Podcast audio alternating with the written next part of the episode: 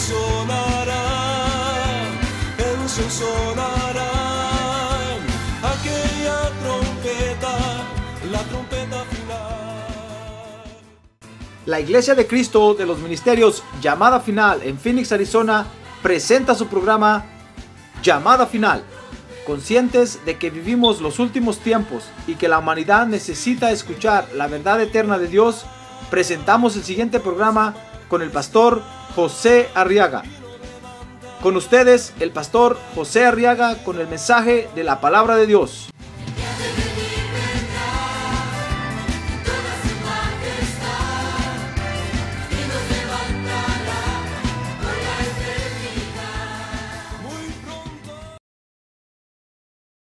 En el Evangelio de San Lucas capítulo 12, y quiero que vea conmigo los versos 6 y 7. Y vamos a estudiar algo muy interesante ahora esta noche ahí, hermanos. Gloria a Dios. Dice la Biblia, Evangelio de San Lucas capítulo 12, versos 6 y 7. Oiga lo que el Señor Jesús dijo.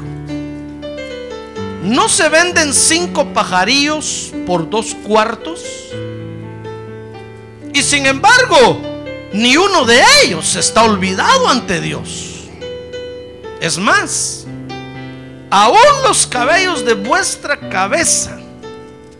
A ver, quiere tocarse así su cabellera, con cuidado no se va a despeinar. Si todavía tiene pelo. ¿Qué le parece que aún los cabellos de su cabeza, hermano? están todos contados.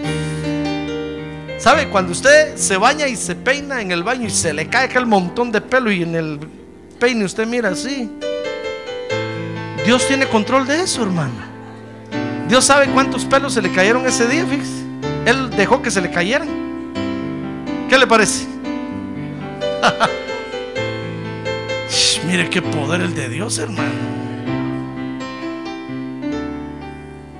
aún los cabellos de nuestra cabeza están contados. No temáis, dice el verso 7. Vosotros valéis más que muchos pajarillos. Ah, qué rico es eso, ¿verdad? Gloria a Dios. A ver, oremos por estas. Vea conmigo aquí, entonces, otra actitud que necesitamos tener ¿Cuántas actitudes, hermano? Hoy precisamente le estaba diciendo al Señor, Señor, ya me da pena decirle a los hermanos otra actitud, hacer otra actitud, pastor. Me recuerdo que una vez prediqué del libro, del libro de, Jonás. Y el Señor me abrió el libro de Jonás, hermano. Y cada domingo yo predicaba del libro de Jonás. Y me recuerdo que ese domingo yo dije, bueno, hermano, buenos hermanos, bueno, hermanos, vamos a abrir nuestra Biblia. Y un hermano gritó, en el libro de Jonás, amén, le dije, en el libro de Jonás. No sé, mire, yo no podía salir del libro de Jonás. ¿Qué quiere que haga, hermano? El espíritu me tenía amarrado ahí cada vez yo miraba más cosas. Y yo le decía, Señor, ya no quiero ver eso. Y el Señor me decía, abre los ojos. Yo quiero que mi pueblo tenga esto, que lo sepa, que lo aprenda. Y cada mensaje era diferente, diferente. ¡Ah, gloria a Dios! Pues, ¿qué le parece que aquí hay otra actitud, hermano? Y es la actitud de la autoestima. Arriba conmigo, autoestima. Mire, el Señor quiere que mantengamos una autoestima alta, hermano. Porque con esta actitud, fíjese, eh, la autoestima es una situación de nuestra alma, hermano. Es algo que tenemos adentro, por eso es una actitud y se manifiesta en, el en nuestro exterior. Cuando alguien tiene la autoestima baja, se le ve en la cara, hermano. Se le ve una cara de, de muerto. Pero cuando tiene la autoestima elevada, se le ve una cara radiante, contento, triunfador, victorioso. Ah, gloria a Dios, gloria a Dios, gloria a Dios, gloria a Dios. Por eso el Señor nos invita a que mantengamos una, una autoestima elevada, una actitud de autoestima elevada. Porque fíjense que con esta actitud vamos a vencer el desprecio y el rechazo. Si nosotros no nos mantenemos motivados, hermano, Cualquiera que nos desprecie, que nos rechace, nos va a hacer pedazos.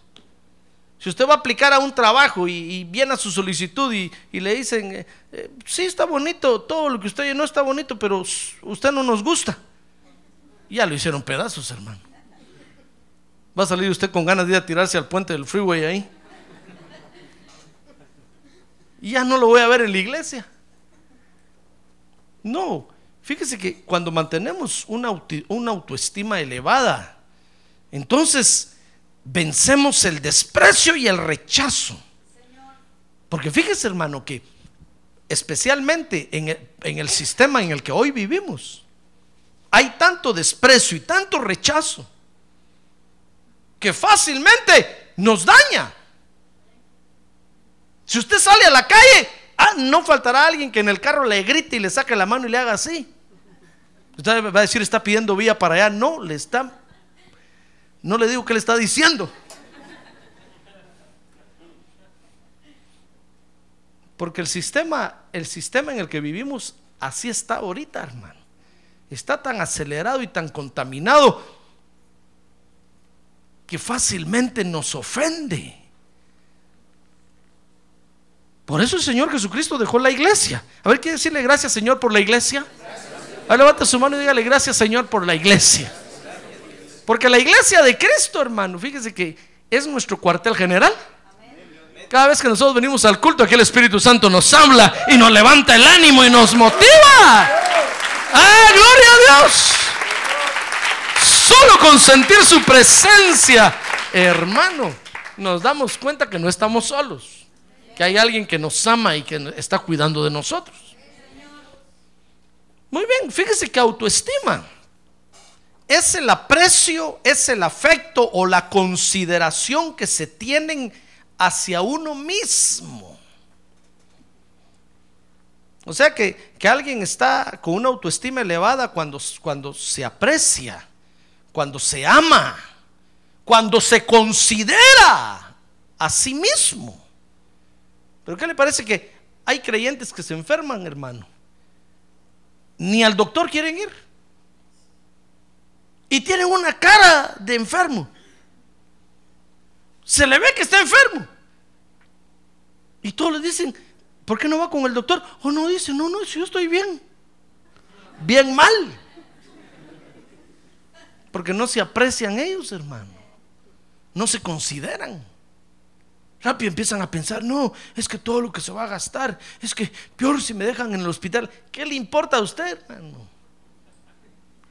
Usted es el enfermo, usted métase ahí. Los otros tienen que ver qué hacen. Porque algún día sí le va a pasar a usted, algún otro se va a enfermar y usted va a tener que ver qué hace para pagar. Si ni al doctor quieren ir, mucho menos venir con el pastor a confesar qué es lo que tienen, hermano. Porque dicen, peor si el Señor le dice al pastor en ese momento y me ve con ojos de llama de fuego. Es que sabe, ¿sabe qué pasa? No tienen autoestima, no se consideran, no se aprecian, no se aman. Por eso, autoestima, repito, es el aprecio que usted se tiene. Por eso cuando usted va a una tienda y compra una camisa, hermano, y se la pone nueva, no de segunda, bueno, si usted compra de segunda, está bien, yo respeto. Pero ore primero por esa ropa, hermano, porque dice la Biblia que hay ropa contaminada que no debemos ni usar. Bueno, si usted compra una camisa, no le digo dónde, si usted la compra, cuando usted se la pone, eso, eso está dando a conocer que usted se aprecia. Cuando usted me mira a mí aquí con un saco nuevo, es porque yo me aprecio, hermano. Espero que eso no lo enoje. Porque hay quienes se enojan por eso. Pero cuando miran al pastor con un carro nuevo, que dentro de poco voy a tener mi carro nuevo. Lo confieso hoy.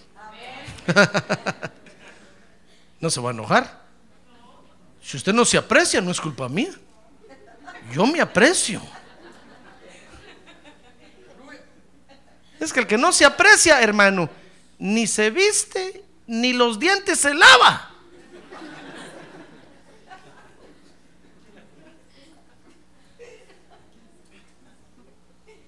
Y cuando va con el dentista y abre la boca, el dentista dice, este sí que ala.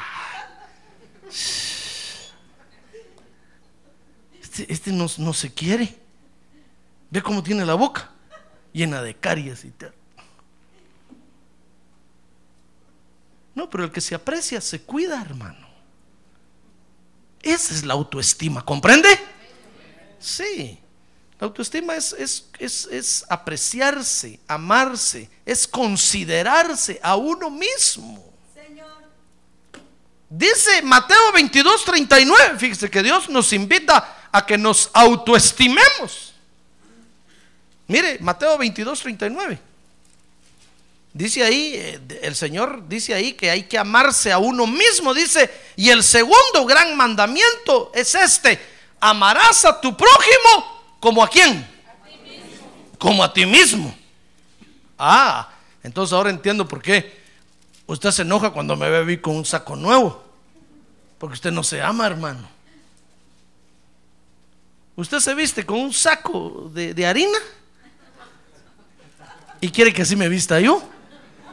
Como no chon. Estoy poniendo este ejemplo, no sé nada de nadie, hermano. Si hoy el Espíritu Santo le está hablando a usted, acéptelo. Mire, el Señor nos invita a que nos autoestimemos. Dice que debemos de amar a los otros como nos amamos nosotros.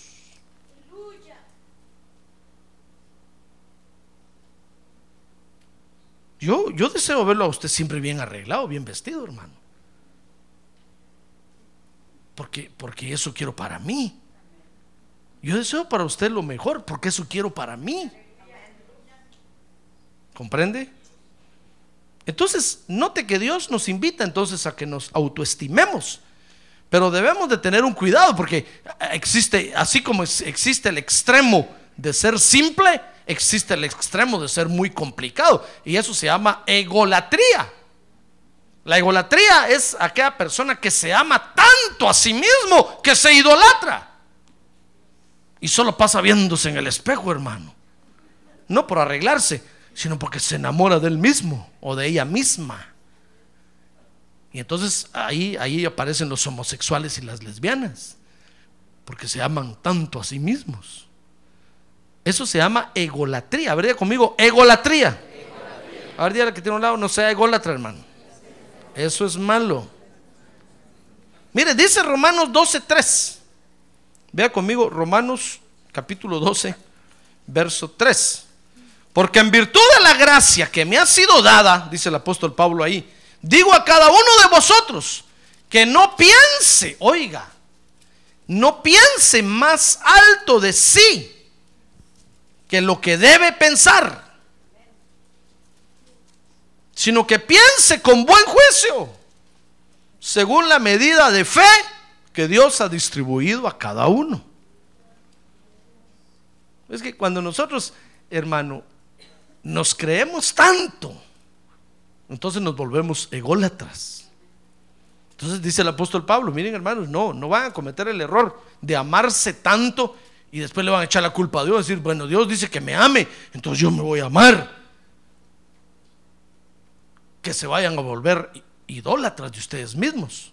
No, piensen de ustedes con buen juicio. Dice Romanos 12:3. Con buen juicio. Así como, como Dios le ha mostrado a usted que usted es, así debe de, de pensar de usted. Amén. Muy bien. Ahora, el Señor Jesucristo, fíjese, nos enseña de la autoestima. Dice Lucas 12, 6. Veamos ahora los versos ahí que vamos a estudiar. Dice Lucas 12, 6 que el Señor, fíjese, nos enseña que nos debemos autoestimar porque somos importantes para Él, hermano. Si usted cree que usted no le importa a nadie en la tierra, a Dios usted sí le importa. ¿Quiere que se lo demuestre? Lucas 12, 6. Y oiga, oiga hermano, oiga esto, oiga, esto que le voy a decir. Oiga, el Señor Jesús dijo, ¿no se venden cinco pajarillos por dos cuartos? En ese tiempo ese era el negocio, pues vender cinco pajarillos, pichones, gorriones, pajarillos. Por dos cuartos de moneda. Y sin embargo, dice, ni uno de ellos está olvidado ante Dios. ¿Sabe qué está diciendo el Señor ahí, hermano? Que no importa bajo qué sistema económico estemos en el mundo. Usted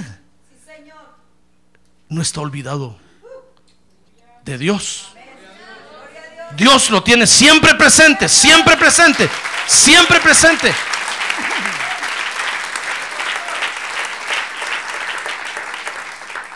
Por eso usted no ve que Dios pelea contra la esclavitud. Usted no ve que el Señor Jesucristo vino a, matar a Herodes. Porque estamos en un sistema mundial, hermano, que cambia y varía. Mire, Cuba hace unos años era una isla preciosa, el evangelio era floreciente, hasta que se degeneraron en las iglesias. La gente danzaba, corría, gritaba, pero de repente las mujeres empezaron a desnudar en las iglesias, se empezaron a degenerar. Y sabe, entonces Dios levantó aún su brazo llamado Fidelito. Y le dijo, Fidel, come on here. Te voy a usar. Y lo mandó ahí, hermano. Y aplastó a Cuba. Aplastó a toda la gente. Porque despreciaron el Evangelio. No por otra cosa. No cree usted que las cosas ocurren en el mundo porque, porque son buenos líderes. Pues no, Dios está en control de todo. Y entonces Cuba vino a ser un país cerrado, comunista, hasta el día de hoy. Está de moda hoy la noticia. Pero le digo eso porque nosotros hoy podemos tener libertad aquí, hermanos. Si el, si el día de mañana viene un sistema aquí a nuestro país y nos aplasta, ¿sabe? Dios no se va a olvidar de usted, no tenga pena. Tal vez usted dirá, Dios, ¿por qué no quitas este aplastador que me está aplastando? Y voy a decir, no tengas pena, aguanta, yo no te olvido. Tú estás en mi noticia. Ah, no importa bajo qué sistema económico estés. Tú eres hijo de Dios. Ah, gloria a Dios. Por eso, mire, mire hermano, eh, hoy, hoy estamos en, en bonanza, hoy estamos en vacas gordas, mañana vamos a estar en vacas flacas. Pero Dios no se va a olvidar de usted.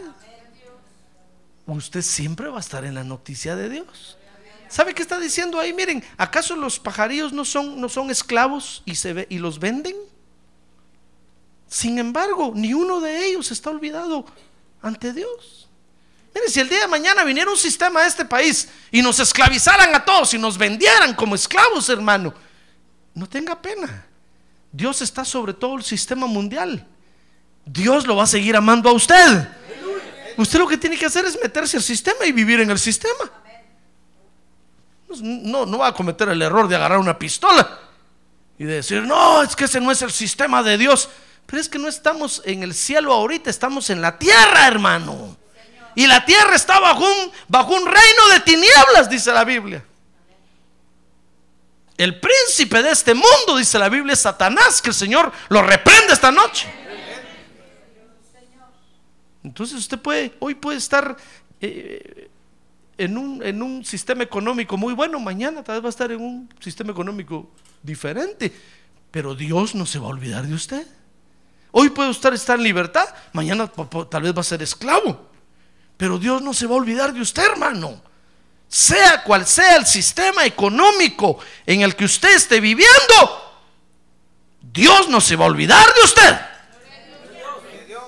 Amén. ¿Ya ves cómo es nuestro Dios? Entonces, por eso vivimos nosotros los creyentes contentos en la tierra. Por eso usted ve que el apóstol Pablo les escribe a los esclavos y les dice, miren esclavos, sean atentos con sus amos. No sean renegones. Si son esclavos, sean esclavos. A ustedes les tocó vivir un tiempo de esclavitud, pues agarre la onda. Y sea esclavo, sea un buen esclavo. No va a decir, no, yo contra la esclavitud, Abraham Lincoln. Dios no está pensando en eso, hermano. Dios lo que está pensando es en la predicación del Evangelio. Ahí, amarrado con cadenas, jalando leños, usted puede empezarle a testificar al otro y decirle, sabes, Cristo te ama, Cristo te quiere salvar, Cristo, no vayas al infierno. ¡Ah, gloria a Dios! Gloria a Dios. Pero ¿de qué serviría que usted saliera con una pancarta a decir ahí, no a la esclavitud, no a la esclavitud, y está más hundido en el pecado que el diablo? Se va a ir al infierno. Ya ve, por eso a Dios no le interesa el sistema mundial. Si hoy una nación está sucumbida ya y otra está en, en bonanza, los creyentes tenemos que vivir bajo el sistema que nos venga, hermano. Y adaptarnos y desarrollarnos y predicar el Evangelio. Esa es nuestra prioridad número uno. Amén. Amén, sí. No va a decir usted como el Y2K, que muchos se fueron de aquí, hermano. Yo me acuerdo que mi pastor me dijo, si Estados Unidos le da tos, a nuestros países les da gripe. ¿Qué voy a a hacer yo allá? Me dijo, si, si aquí le da una tosecita, allá se mueren de una vez de gripe. ¿Para dónde va a huir usted? ¿Al Polo Norte? No, ay no, Estados Unidos van a tirar misiles para acá. Ay no, vámonos para allá. Y, ah, y- ¿A dónde se va a ir? Cuando la guerra venga va a venir a todo el mundo, hermano. ¿A dónde se va a ir? Es mejor levantar las manos en alto aquí adorar a Dios. Si cae una bomba aquí, que nos caiga adorando a Dios, hermano, ¿no cree usted? Ah, gloria a Dios, qué mejor que adorar a Dios. Gloria a Dios. Gloria a Dios. Yo sé de testimonios de que Dios libra a los creyentes en medio de las catástrofes. Cuando en un lugar vino un terremoto en cierta oportunidad, 10 minutos antes del terremoto se levantaron los creyentes de esa casa, fíjese. Nadie podía dormir. Y se levantó el papá, se levantó la mamá y dijeron, ¿qué pasará? ¿Qué pasará que no podemos dormir? Hay algo hay en el ambiente. A ver, hijos, vénganse para acá. Hinquémonos aquí, dijeron, aquí arrodillémonos, pongámonos a orar porque nadie podía dormir. Cuando a los 10 minutos se cayeron todas las, la casa de ellos se cayó. Y cuando llegaron los bomberos y llegaron todos los primeros auxilios ya en la mañana y miraron la casa, todos decían, oh, ahí vivían unos evangélicos. Ni ellos se salvaron. La casa, cuando empezaron a mover el techo y a quitar las cosas, ahí estaban todos todavía agarrados de la mano orando, hermano. ¿Qué le parece que el techo cayó? Y cabal estaban orando debajo de la tijera del techo. ¿Ha visto la tijera esas, que ponen? Y cayó todo así, mire, y les hizo una cobertura y los cubrió. ¡Ay, no los aplastó! ¡Ay, gloria a Dios! Hermano.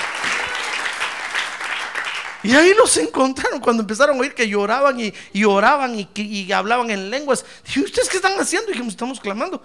Desde la madrugada que nos sentamos hasta ahorita que nos quitaron esto encima.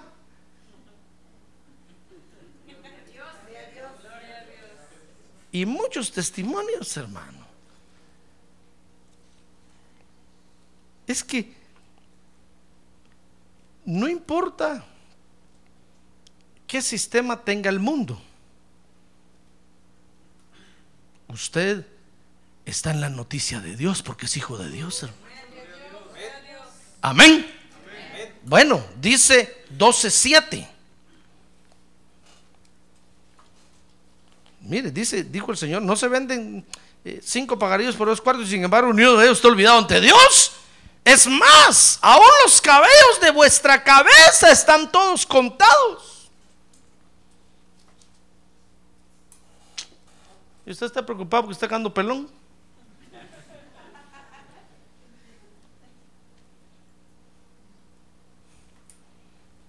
Dice, dice 12:7, no temáis. Vosotros valéis más que muchos pajarillos. Mire, mire, qué bonito. Mire cómo el Señor nos enseña lo importante que somos para Él. No importa qué sistema tenga el mundo, nosotros estamos en la noticia de Dios. Porque valemos más que cualquier cosa en la tierra. ¿Sabe qué valemos?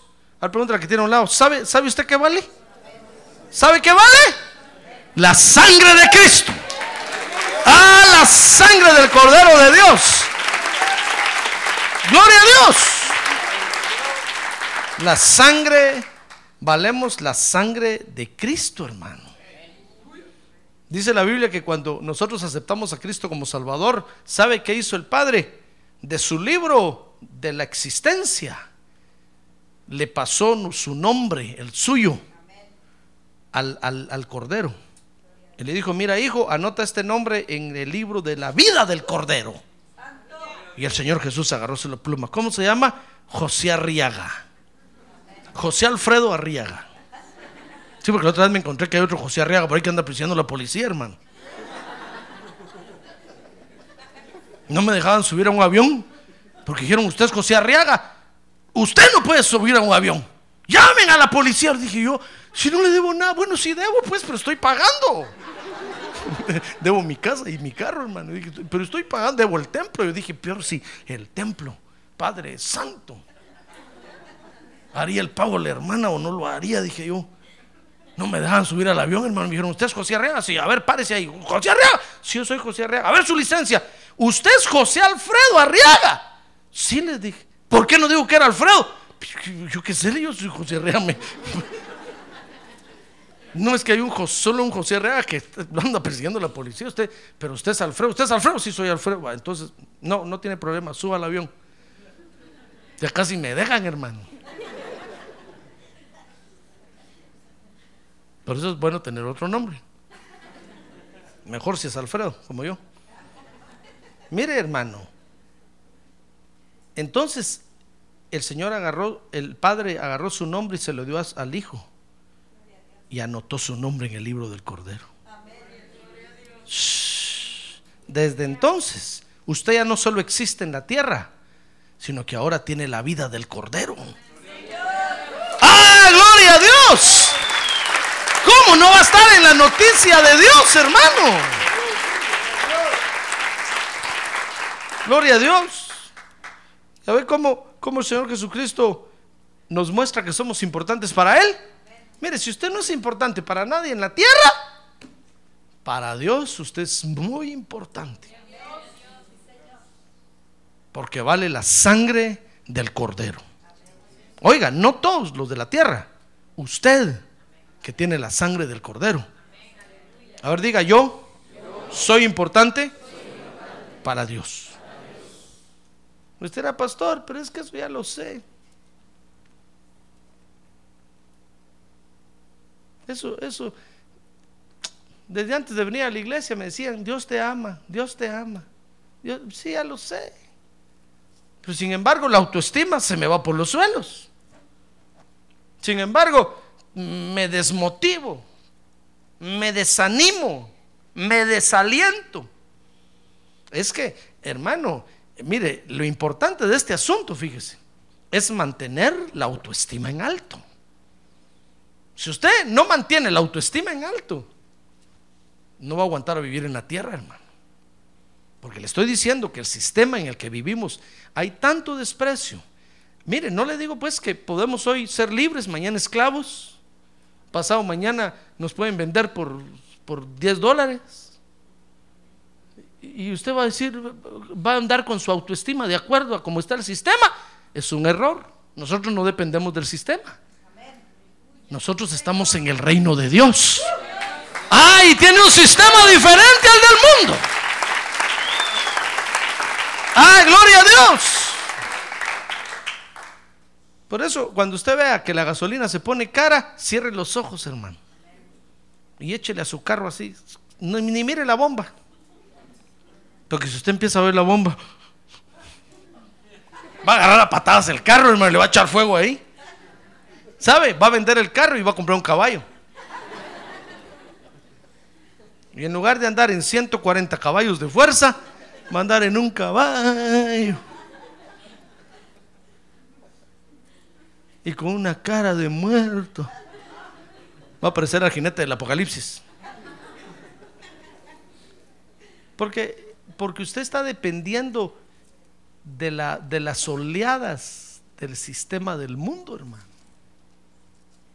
No. Cuando usted vea que la cosa en el mundo se pone fea, cierre los ojos y usted elévese a lo alto.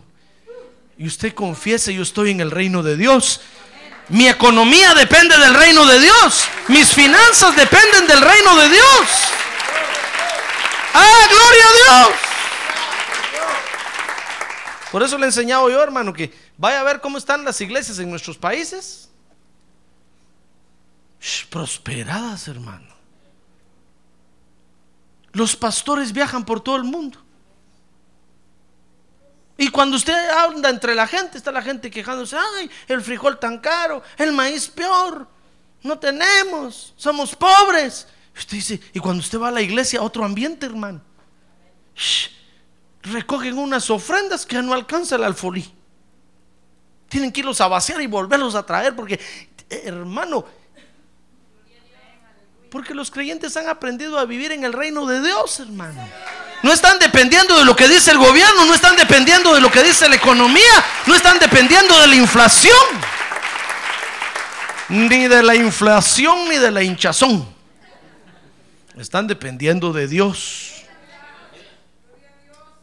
Pero si nosotros empezamos a, poner los ojos en el sistema del mundo, usted empieza a ver que todos se quedan sin trabajo, todos se quedan sin trabajo, se va a deprimir, hermano. Y la autoestima se le va a bajar. Entonces va a venir a la iglesia a pelear con Dios. Y, se, y, y, Dios le va a decir, pero si tú estás en el reino de Dios, tú estás en un, en un sistema diferente. Amén. ¿Por qué te fijas en eso? ¿Comprende? Amén. Mire, es como aquel que va al hospital. ¿Sabe usted que hay personas que no pueden ir a los hospitales porque se sienten enfermos? Una vez, una vez yo tenía a mi pariente y me dijo, no, yo no voy al hospital íbamos a hacer una visita, no voy ¿y por qué le dije? Es que, es que solo de ver a todos los enfermos me, siento también enferma. Y le dije, ¿cómo? Yo nunca había oído eso. Sí, me dijo, me deprimo de ver a todos los enfermos y yo me empiezo a sentir que me duele aquí, me duele aquí. Si empiezo a ver que la enfermedad de este se me pasa, Qué tristeza, hermano. No. ¿Sabe? El Señor Jesús dijo, cuando vean, dijo en Mateo 24, que todas estas cosas empiezan a ocurrir en el mundo, pestes, muertes, hambres, inflación, guerras, rumores de guerras, matazongas, matacingas, de todo. ¿Sabe qué dijo el Señor Jesús? Levanten la cabeza y miren al cielo, porque su redención se acerca. ¡Ah, gloria a Dios!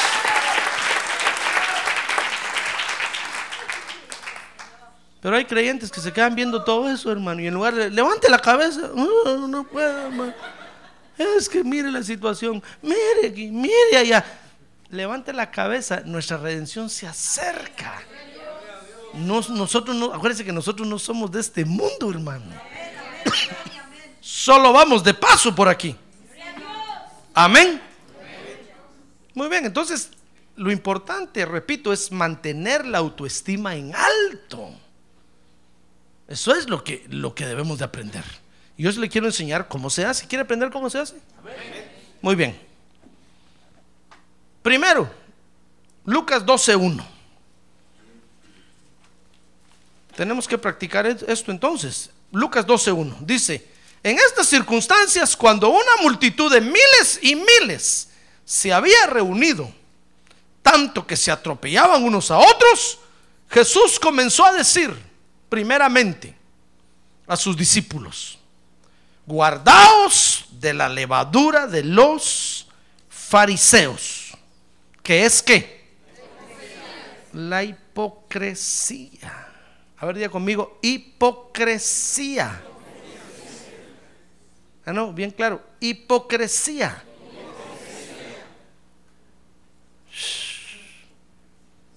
¿Quiere usted mantener la autoestima en alto? no sea hipócrita. No participe de la levadura de los fariseos. El Señor a la hipocresía le llamó la levadura de los fariseos. Porque dice Lucas 12:2.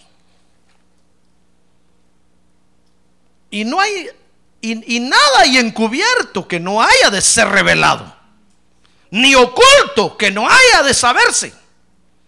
Por lo cual todo lo que habéis dicho en la oscuridad,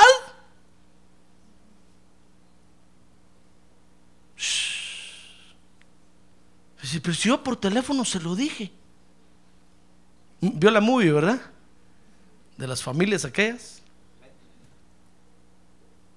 Usted cree que solo por teléfono lo dice, pero todo lo que se dice en lo secreto, dice aquí, todo lo que se ha dicho en la oscuridad, se oirá a la luz. Y lo que habéis susurrado en las habitaciones interiores, ja, será proclamado desde las azoteas. Entonces, no es bueno ser hipócrita, hermano, porque todo va a salir a luz.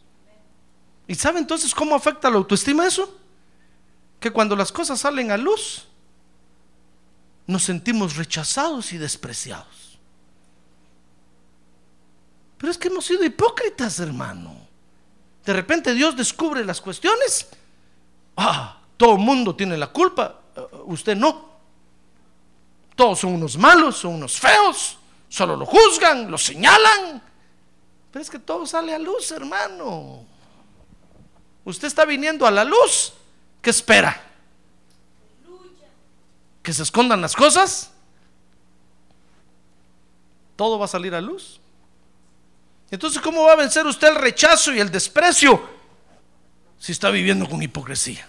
Está escondiendo cosas. No los va a vencer nunca.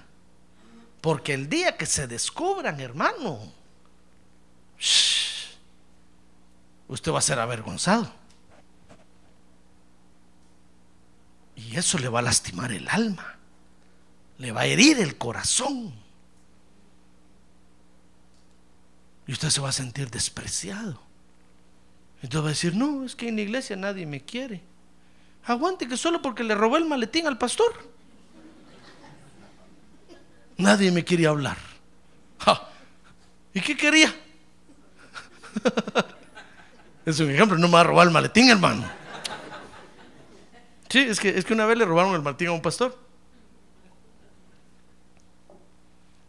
Y cuando las cosas se descubren, se siente despreciado y rechazado. ¿Cómo va a vencer el desprecio, hermano? La hipocresía es un cómplice del desprecio. Si usted está hablando mal de alguien en lo secreto, se va a descubrir. Se va a descubrir.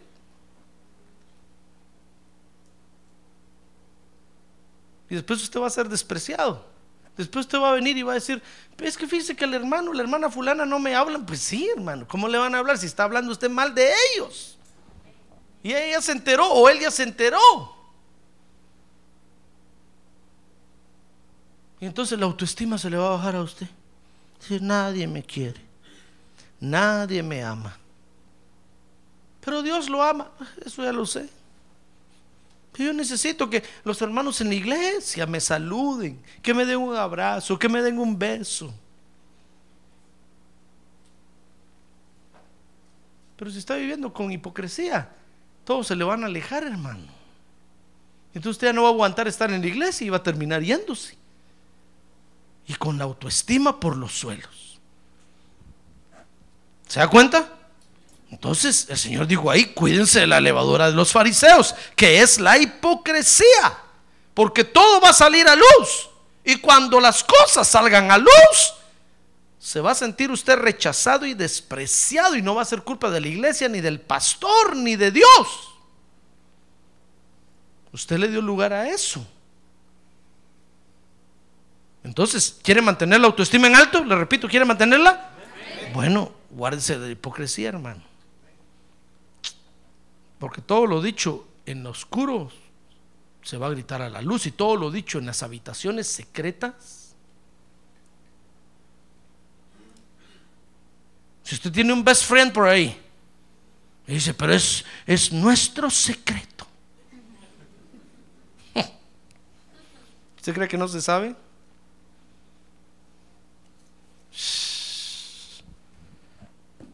Las cosas se saben, hermano.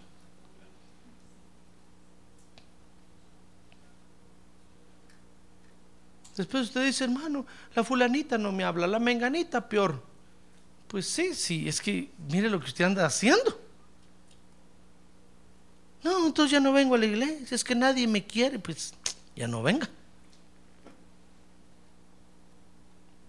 Tenemos que aprender a vivir sin la levadura de los fariseos, hermano. Amén. Muy bien. Porque eso nos va a dañar nuestra autoestima. Segundo, Lucas 12:5. Tenemos que mantener el temor de Jehová. Mire, dice Lucas 12:5.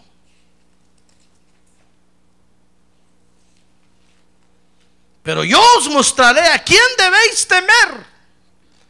Temed al que después de matar tiene poder para arrojar al infierno. Si os digo, a este temed. Tenemos que mantener eh, el temor de Jehová. Dice, dice Lucas 12:4. Y yo os digo, amigos míos, no temáis a los que matan el cuerpo y después de esto no tienen más nada que pueden hacer. ¿Sabe lo que está diciendo ahí el Señor? Es, miren, miren hermanos, aunque la violencia en el mundo sea tan fuerte, usted mantenga el temor de Jehová. Mantenga el temor de Jehová, hermano. No va a decir usted, no, es que llegó el tiempo de cargar la 45 Magnum especial. Porque ahora todos se están baleando en los carros. No le puede tocar la bocina uno al otro porque él sale con una pistola y lo mata. ¿Qué va a hacer usted con una pistola, hermano? Yo le aseguro que si usted la, la lleva no la encuentra. Cuando mire al otro que viene va a empezar a temblar y decirle, mi pistola, mi pistola. No, mantenga el temor de Jehová mejor, hermano. Aunque la violencia en el mundo sea tan fuerte, aunque usted vea que se matan unos a otros, usted mantenga el temor de Jehová. Si usted, si usted le teme más a Dios, dice la, dijo el Señor ahí, no, no le tengan miedo al que solo mata el cuerpo. Témanle a aquel que no solo puede matar el cuerpo, sino después tirarlos al infierno. ¿Y quién puede hacer eso? Le pregunto, ¿quién puede hacer eso? Dios, hermano, el Señor Jesucristo va a hacer eso dentro de poco. A Él témanle. Entonces, ¿quiere man- mantener usted la autoestima en alto? Por favor, mantenga el temor de Jehová.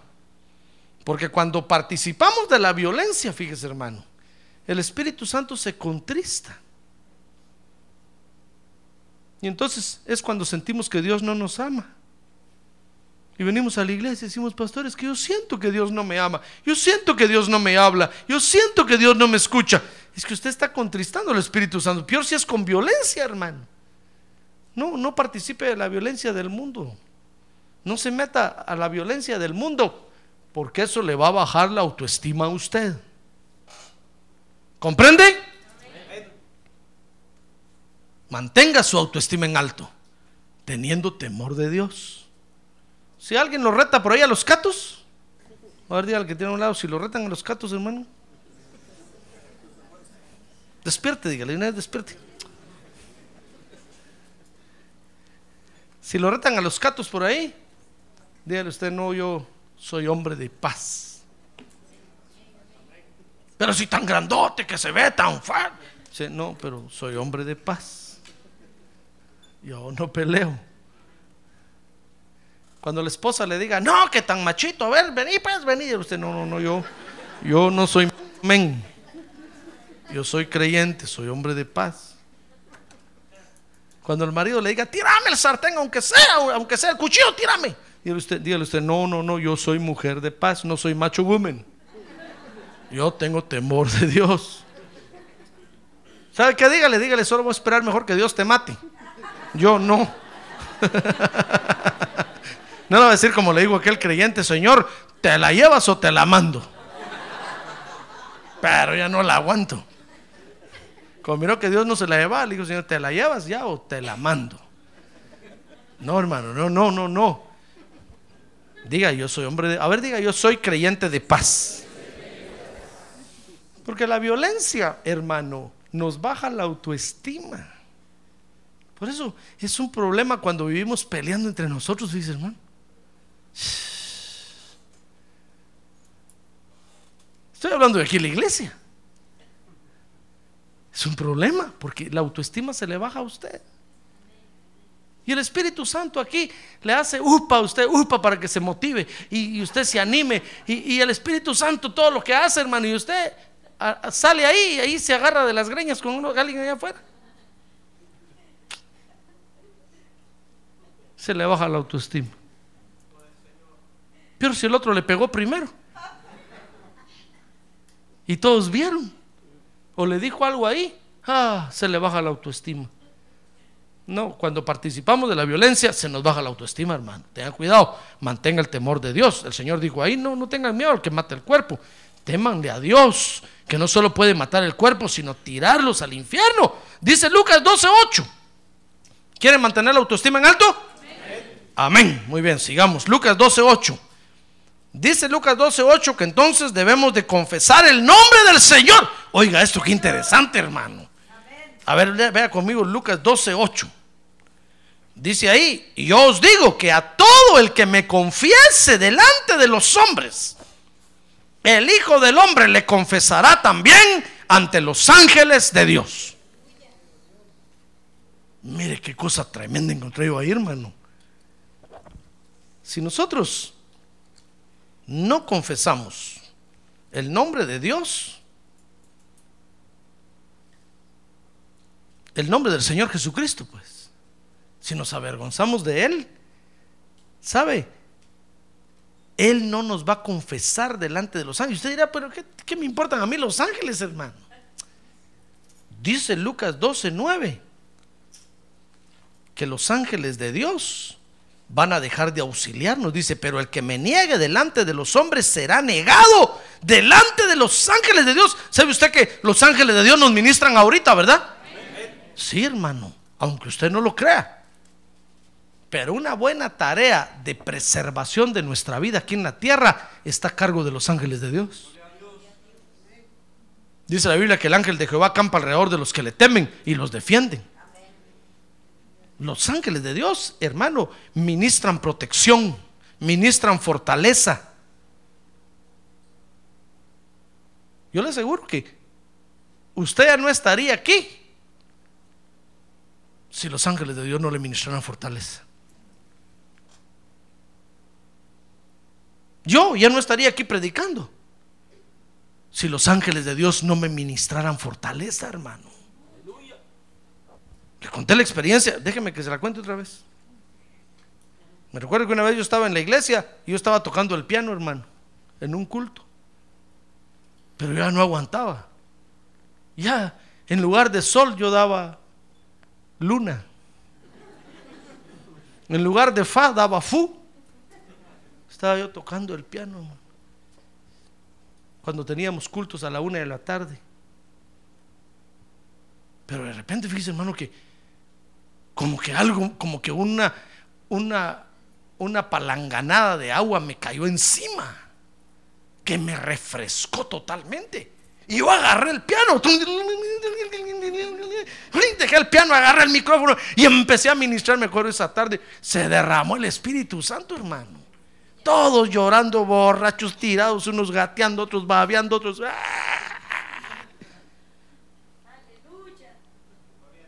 Y terminó el culto. Cuando terminó el culto, vino un hermano y me dijo, pastor, yo sé lo que pasó. Déjeme decirle lo que pasó. Le dije, ¿qué pasó? ¿De qué? Ah, yo lo miré a usted, me, me dijo. Yo estaba allá atrás sentado y miré que usted ya ni aguantaba con el piano. Los dedos le pesaban, ¿verdad? Me dijo. Sí, le dije, era cierto, hermano. Ya tiraba el piano yo ahí. Pero ¿sabe qué pasó? Me dijo. Yo vi que bajó un ángel. Vino un ángel y le dio de comer un pan y usted abrió la boca y se lo comió. Y cuando usted se lo comió, usted se paró, agarró el micrófono y el Espíritu Santo descendió. Es real que los ángeles nos ministran. Ah, gloria a Dios, hermano. Gloria a Dios. Hay ángeles en nuestras casas, hermano. Por eso tenga cuidado lo que habla. Ahí hay orejas. ¿Usted cree que está solo a veces en su cuarto ahí mirando MTV?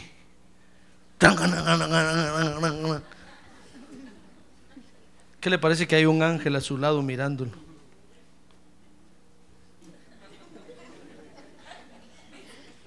Ahí está la hermana friendo los tacos en la cocina. Ahí está un ángel parado viéndola. Pero se empieza a decir ese mi marido Aragán, ya no cortó la grama atrás, es un araganote. Y el ángel mirándola ahí, hermano. ¿Cómo no se le va a bajar la autoestima? Imagínese qué va a decir el ángel allá cuando llega al cielo. Si mira, señora, allá, esta hermana no quiere a su marido, lo quiere matar. Los ángeles están con nosotros. ¿Sabe que los ángeles están esa noche aquí? A levante su mano y salúdelos, dígales, bienvenidos ángeles. Van en su mano.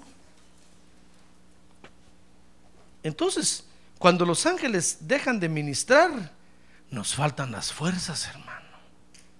Porque los ángeles son los que ministran la fortaleza. ¿Y por qué le faltan las fuerzas a usted? ¿No será que ha dejado de confesar el nombre del Señor? Si usted confiesa el nombre del Señor, si usted da testimonio de Él, si usted evangeliza, van a venir los ángeles. Miren, los ángeles solo los mueve los que confiesan el nombre del Señor según este verso.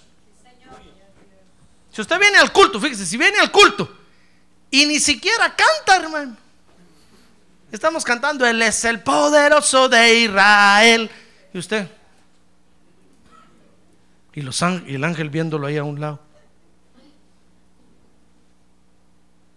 Decía algo. ¿No, ¿No quieres confesar el nombre del Señor? Va.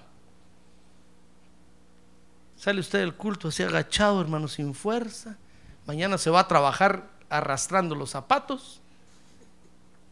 Aunque tome Alegril 500, aunque tome Fórmula B, aunque tome vitamina B, aunque tome lo que tome, aunque tome Red Bull, no se va a acelerar, solo le va a arruinar el estómago. Usted necesita una administración de un, del ángel de Dios. Y el ángel solo obedece cuando usted confiesa el nombre del Señor. Por eso, si a usted no le gusta evangelizar allá afuera, hermano, venga a la iglesia y aquí confiesa el nombre del Señor abra, open your mouth. Y dígale, es el poderoso de Israel. A ver, diga ahorita, Él es el poderoso de Israel. Él es el poderoso de Israel. Jesucristo es su nombre. Gloria a Dios. Bueno, ¿quiere mantener la autoestima en alto? Bueno, Lucas 12:10. Busque la paz con Dios. Mire, Lucas 12:10 dice, y a todo el que diga una palabra contra el Hijo del Hombre se le perdonará, pero al que blasfeme contra el Espíritu Santo no se le perdonará. Entonces, busque la paz con Dios, hermano. No hable mal del Espíritu Santo, por favor. Si usted no entiende algo, mejor no diga nada, hermano. Cuando usted le venga a decir, ¿Y creíste la profecía que dijo la hermana? No, hombre, si usted diga, yo no sé nada, hermano. Porque si usted dice algo, va a estar hablando contra el Espíritu Santo. Está peleando contra Dios usted, hermano. Busque la paz con Dios. Cuando hablamos ofendiendo al Espíritu Santo, perdemos la paz, la paz de Dios. Y eso nos baja la autoestima. Mire, todo lo que el Señor habló ahí, enseñó ahí, está referido a que nosotros valemos más que mil pajarillos. Para Él valemos más que cualquier cosa en la tierra, hermano. Tenemos un valor incalculable. Porque valemos la sangre de Cristo. Somos valiosos, somos valiosos. ¡Ah, gloria a Dios! Por eso, si para el mundo usted no vale nada, usted vale para Dios. Si para el gobierno usted no vale nada, usted vale para Dios. Mira, ahí están los ancianos diciendo, no, es que ya el gobierno ya no valemos nada. Me acuerdo que una vez yo fui a visitar a mis papás y me, y me decía mi mamá, ¿sabes cuánto valgo yo para el gobierno? 8 dólares. Porque eso es lo que le dan a tu papá para ayuda para mí. Mira dónde llegué, me dijo. 8 dólares valgo. Poor mom, le dije yo.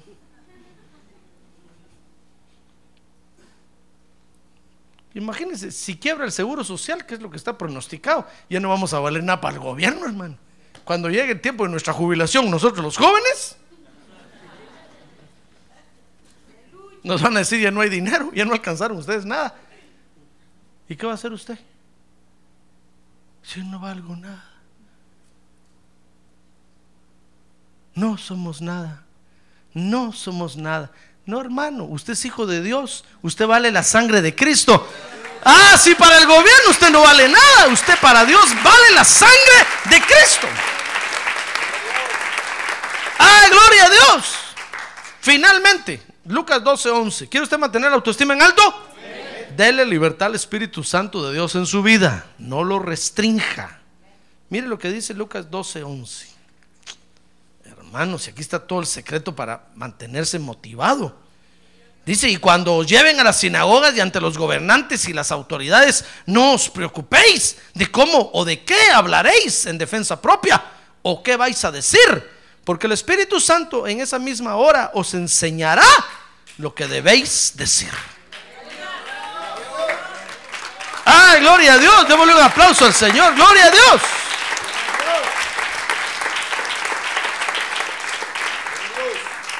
Entonces, dele libertad al Espíritu Santo. ¿Sabe? Y aquí en la iglesia es donde uno aprende a darle libertad al Espíritu Santo en su vida a uno, hermano. Entonces, cuando llegan esos momentos, cuando uno está rodeado de gente rara eh, y uno no sabe qué decir, el Espíritu Santo le dice a uno qué decir, hermano.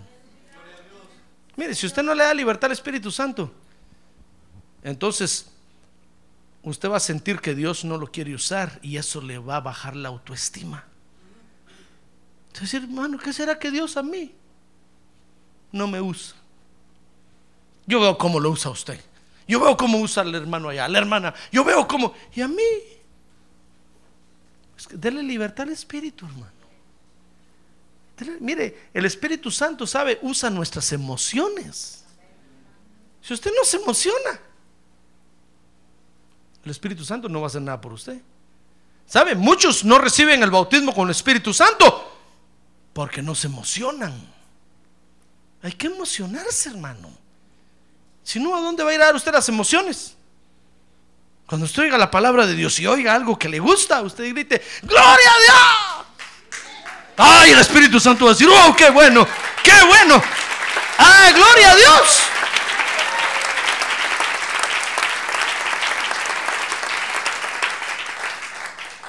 Mire, si usted dice, mire, mire, pastor, de todo lo que usted habló, las dos horas que habló ahí, de todo lo que habló, lo único que me gustó es que dijo que Dios me ama. Entonces emociones, hermano. Y brinque por eso y siéntase contento. Entonces el Espíritu Santo va a tomar sus emociones y lo va a usar. Lo va a usar. Pero si usted no le da libertad al Espíritu Santo, el Espíritu Santo, mira, el Señor Jesucristo no lo va a bautizar con Espíritu Santo. Porque el Espíritu Santo usa nuestras emociones. Cuando usted no se puede emocionar en la iglesia, tiene un defecto en el alma. Tiene que buscar liberación. Tiene que venir con el pastor y decirle, mire pastor, ¿qué será que yo? Sí, pura piedra. Yo miro que unos gritan, otros aplauden y yo necesita liberación, tiene el corazón enconchado así, mire, las emociones. Necesita romper esa concha. Y va a ver que cuando, cuando uno, cuando uno es liberado de eso, qué fácil llora, hermano. Un poquito la presencia de Dios, ya está usted. ¡Ah, gloria a Dios! Gloria a Dios. Bueno, yo termino diciéndole entonces que el Señor Jesucristo quiere que nosotros mantengamos nuestra autoestima en alto. Él lo dijo ahí, valemos más que, que cuántos pajarillos. Cinco o mil, mil le dije yo, ¿ah? Me fui a Homer, hermano. Vosotros valéis más. No, no, no tiene, no tiene número. Vosotros valéis más que muchos pajarillos, dijo hermano. Ni siquiera mil. Pueden ser un millón, dos millones, cinco millones. ¿Ya ve? Hermano. El Señor Jesucristo quiere que mantengamos nuestra autoestima en alto. Porque solamente así vamos a ser hijos de Dios, vencedores del desprecio. Ah, gloria a Dios, vencedores del rechazo. Así es que mantenga su autoestima en alto, hermano, manténgase motivado haciendo estas cosas. Entonces va a ver que se va a mantener siempre animado, contento, se va a acostar contento y se va a levantar contento, con ganas de vivir. Amén. Cierre sus ojos. Cierre sus ojos, hermano. Tal vez usted vino hoy pensando, tal vez vino a la iglesia pensando, no valgo nada, no soy nada. Claro, usted vale la sangre de Cristo. Para Dios usted vale mucho, hermano. Si el sistema del mundo le ha dicho que usted no vale nada, para Dios usted vale la sangre de Cristo. Ellos no valen nada. Usted vale la sangre de Cristo. Muchas veces el sistema del mundo lo golpea a uno duro, hermano. Porque desprecian, rechazan, ofenden y eso duele. Pero usted debe pensar que usted vale la sangre de Cristo, hermano. Y usted debe pensar que Dios tiene todo bajo su control. Si hoy una puerta no se le abre, mañana se le va a abrir. Espérese. Si hoy, hermano, no sale algo, espérese, ya va a salir. Tenga paciencia. Dios tiene todo bajo control. ¿Quiere usted decirle gracias Señor porque tú tienes control de mi vida? ¿Quiere decirle? A ver, póngase de pie y levante su mano en alto y digámosle Señor, te damos gracias esta noche porque tú tienes control de nuestra vida. Gracias porque tú manejas nuestra vida. Gracias porque no importa el sistema en el que vivamos. Tú tienes control de nuestra vida. Para ti valemos la sangre de Cristo, Padre Santo. Gracias por eso, Señor. Gracias porque eso me levanta el ánimo. A ver, confiese, dígale, Señor, gracias porque eso me levanta el ánimo. Gracias porque eso me motiva para seguir adelante. Saber que para ti soy importante. Saber que tú tienes un propósito conmigo en la tierra Saber que no soy un número más, saber que no soy una estadística más, sino que tú tienes un propósito conmigo en la tierra. Gracias Señor, gracias porque tú vas a glorificar tu nombre en mi vida. Gracias Señor, gracias, dele gracias a Dios. Gracias Señor.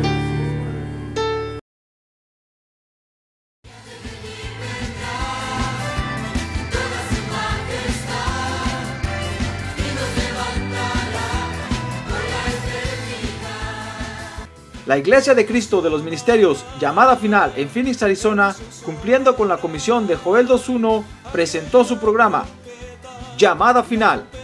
Esperamos que nos vuelva a sintonizar la próxima semana a la misma hora por esta emisora. Los invitamos a nuestras reuniones en el 6023 Norte 71 Drive, esquina con Bethany Home Road. Para mayor información puede llamarnos al 623-934 1259 o visitarnos en la internet al www.llamadafinalphoenix.com.